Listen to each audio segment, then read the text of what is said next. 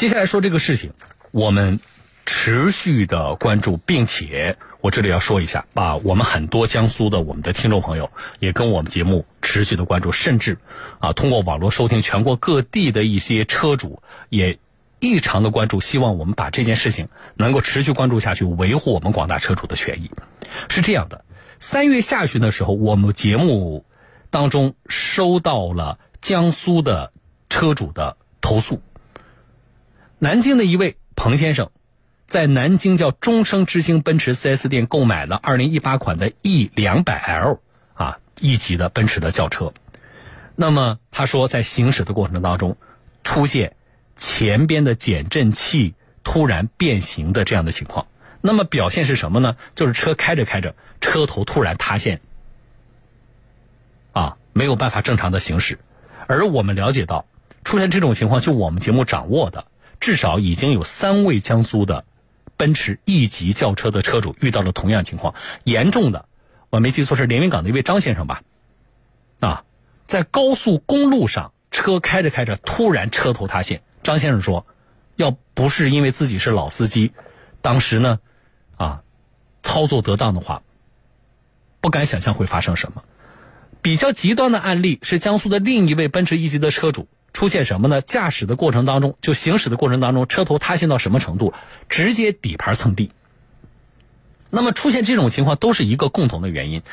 就是奔驰 E 级轿车的前边的减震器出现了，要么是变形，要么是直接断裂，所以才造成了车头的塌陷。好，我们介入之后，那么出现这种情况，然后到了奔驰的 4S 店，4S 店呢也都给。做了更换啊，在我们的要求之下，不仅是比如说坏了左前还是右前一侧的这个减震器，但是啊，我们节目的要求是，不管坏的是哪一侧，请给我们这些车主两侧的减震器同时更换。啊，如果只换一侧的话，啊，那么实际上它的这个阻力会不一样，对于我们的这个车主以后的行驶还是存在安全隐患的。可是即使两侧都更换了，但是换的还是。跟之前出现问题的减震器一样的这个配件，也就是说隐患没有完全消除。而在我们了解之下，出现这种情况的不仅是江苏地区的奔驰 E 级轿车的车主，我们也看到了全国各地的奔驰轿车的车主都有车主遇到这种情况，涉及的车型有奔驰 E 级，还有奔驰 C 级。那么这种情况出现之后，我们持续的。和奔驰厂家就这件事情做沟通。我们就这个事情提出的问题是：一，频出问题的奔驰 E 级的减震器到底啊，涉及到具体，比如说奔驰这个 E 级这款车的哪些批次，还有是否涉及到奔驰的其他车型？网上有车主 C 级车主反映的，也存在这种情况，是不是有？所以我们希望让所有的全国的。奔驰轿车的车主知道，他们开的车安的是不是这种减震器？这是第一点。第二点，奔驰厂家有没有考虑召回？第三点，召回之前，无论这个车是否出保，就减震器问题产生的保养或修理的费用，是不是应该由厂家来承担？我们明确提出了三个问题。啊，但是听了节目的听众朋友也知道，我们持续的关注。迟迟也没有收到奔驰厂家就这个问题任何的回复啊！我们总结三不态度：不承认、不回应、不召回嘛？那么节目里的关注之外，其实我们在节目以外过去的两个月的时间，我们持续的就这个事情和奔驰厂家做了沟通，而且也必须要说：一，我们的报道得到了全省很多听众朋友的支持。啊，好多听众朋友说是小东，我不是我不开奔驰，甚至我都不开车，但是涉及到我们消费者权益维护的这么一个重要的事情，我们和小东有话说节目持续关注。第二，除了我们江苏的媒体，啊，除了我们节目，全国各地的也都有不同的媒体就这件事情跟进报道。我们的态度其实总结起来就一点：希望奔驰厂家对所有的奔驰。车主，这些消费者的生命和财产安全负责，如果有问题，请马上想解决的办法。好，今天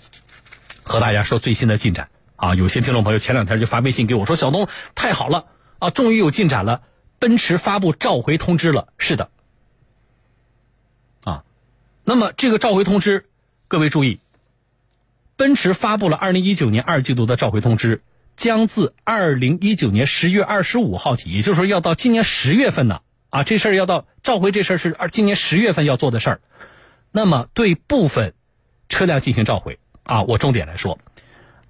二零一六年二月二十五号到二零一九年三月十三号期间，国产的 E 级的两驱的轿车进行召回。那么如果你是奔驰车主的话，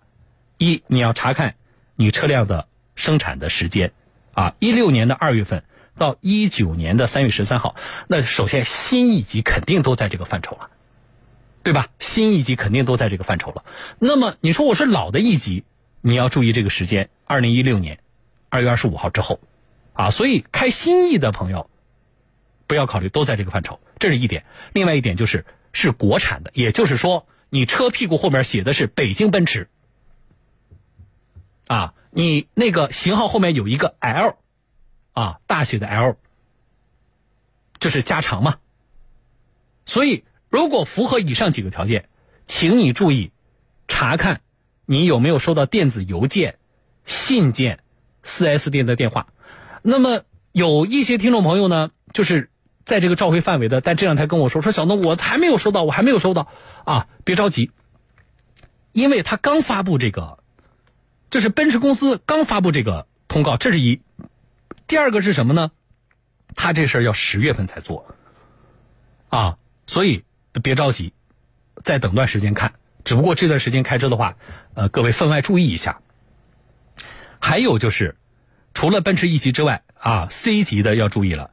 召回的是二零一四年五月二十三号到二零一七年六月十七号生产的国产的 C 级两驱的车辆，大多数的开 C 级的都是两驱。这是一个，另一个就是是国产的 C 级，啊，也后也就是屁股后面写着北京奔驰的，这要注意了，啊，再有就是二零一四年十二月十二号到二零一六年八月二十二号，C 级两驱的进口的，也做了召回，啊，这个就是不仅是国产的，还涉及到进口的，这个请大家注意，广而告之。啊。好，那么这些车一共有多少辆呢？五十七点一五万辆，你就知道奔驰这两年在中国市场卖的有多好，啊，仅召回的这两个车型就有五十七点一五万辆。那么，奔驰公司怎么描述他们存在问题呢？我给大家读段文字啊，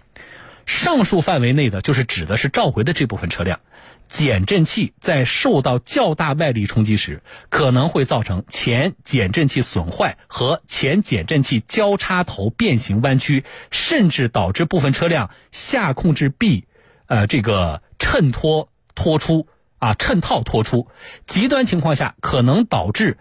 减震器插头断裂，存在安全隐隐患。那么，作为预防措施。啊，奔驰公司将对所有涉及车辆实施召回，未受影响车辆免费更换改进之后的前减震器和加强组件，以消除隐患。啊，简单说，出现情况就是我刚才说的江苏这些车主遇到的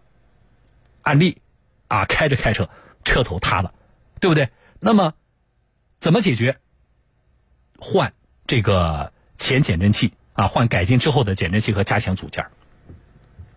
有人呐，有人呐，有听众朋友，咱们有一些专业的听众朋友给我拍那个照片，说小东你看看，啊，他就做了个对比，他给我拍了出现问题的奔驰 E 级的那个减震器的前减震器的那个照片，就是那个插头部分，然后我不提另一个品牌啊，跟我做了对比，给我拍了另一个这个这个品牌的车辆的，也是前展前减震器的，也是那个前插头的部分做了对比，说小东你看，啊，能看到什么呢？就是出问题的奔驰 E 级的那个前展器前减震器插头部分非常薄，而另一个车型的同样结构的几乎是同样结构的那个插头部分，使用的材料的厚度啊是前者的几倍。啊，我谢谢大家给我做这样的对比。啊，那么至少我们希望这一次的召回之后能够从根本上解决问题。尽管啊，尽管不仅是我们节目，很多的媒体和我们车主，在过去的相当长的一段时间，为这个问题的解决付出了相当大的努力。啊，我们部分车主也因此遭受了一些损失。但是在大家共同的努力之下，今天有了一个比较好的这样的一个进展。啊，我们希望一次次这样事件的推动，在中国，对于中国消费者权益的维护，啊，通过每一次事件这样的推动，让一些经销方面、经销商，让一些商家，啊，不再敢侵犯消费者的权益，也让遇到问题之后，我们消费者的维权一次比一次更高效。在这里，我也感谢所有。啊，关注这件事情和我们一起推动事件解决的所有的我们的听众朋友，要谢谢大家。好，后续的因为召回的通知刚发布，后续召回的进展，具体的方案是什么样的？是否能够从根本上解决问题？这一系列问题，江苏新闻广播小东有话说节目会替大家持续的关注着。